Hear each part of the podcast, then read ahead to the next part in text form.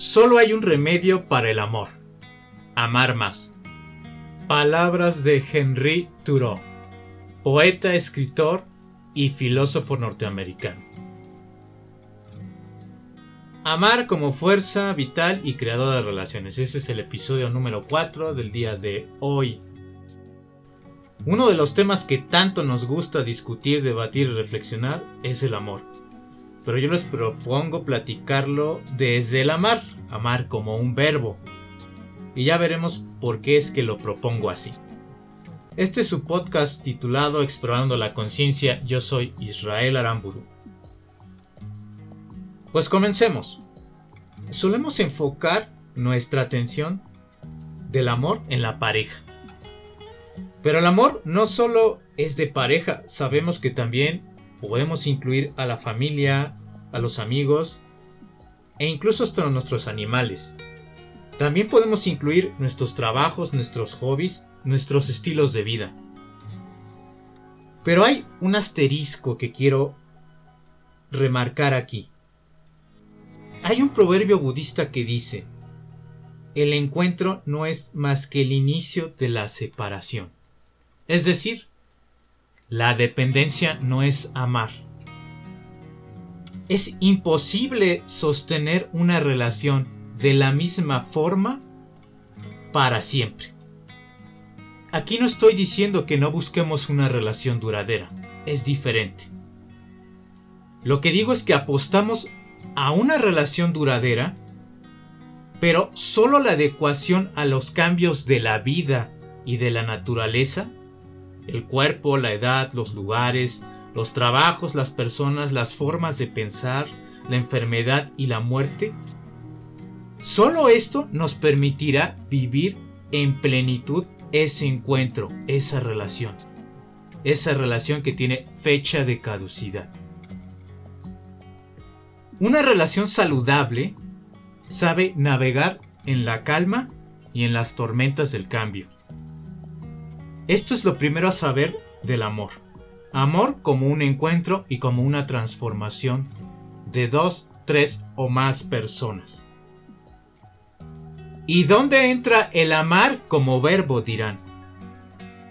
Cuando abrazamos la vida con sus desafíos, cambios y separaciones. Permitimos al otro ser en libertad. Soy siendo con el otro, y en su propio cambio continuo. Amar es seguir la vida y aún seguir siendo testigos de esos cambios. Imagina o recuerda a esos animales que siguen con su vida a pesar de sus limitantes físicas. Ellos son sabios, saben cuándo pelear por su vida, hasta que inevitablemente su vida termina. También saben dejar ir. Descansan cuando saben que terminará y llegará el fin, pero luchan con vehemencia, se aferran mientras hay, mientras existe esa fuerza vital. Eso es amar. Una fuerza vital que nos impulsa, nos mueve, que crea, que se expande, comparte, crece, vive y nos da vida en una frase. Amar es seguir a pesar de todo. Cuando una relación termina, ¿acaba mi vida? ¿O es el momento de recrearla y resignificarla? De seguirla amando, valga la redundancia, aunque de una nueva forma. Bien lo decía Albert Camus, filósofo y escritor francés. No ser amado es una simple desventura. La verdadera tragedia es no amar. Amar viene de adentro y va hacia afuera. Dejando de amar la vida y cerrarnos a nuevas relaciones, a nuevos encuentros con las personas y con el mundo, de todo tipo, es perder la esencia misma de la vida. Entonces, para cerrar esta pequeña reflexión, te dejo una pregunta final, pero esencial. ¿Mueres de amor o mueres porque dejas de amar? Si amar se reduce a una relación que fundamentalmente, como ya dije, es transitoria, morirás de amar al terminar esa relación. Si no te sientes feliz en el amor, posiblemente lo que necesitas es encontrar la fuerza vital en tu vida. Amar como verbo, amar como acción. Amar permitirá que las relaciones se retroalimenten y te permitirá ser menos dependiente de un encuentro amoroso, específicamente con una pareja.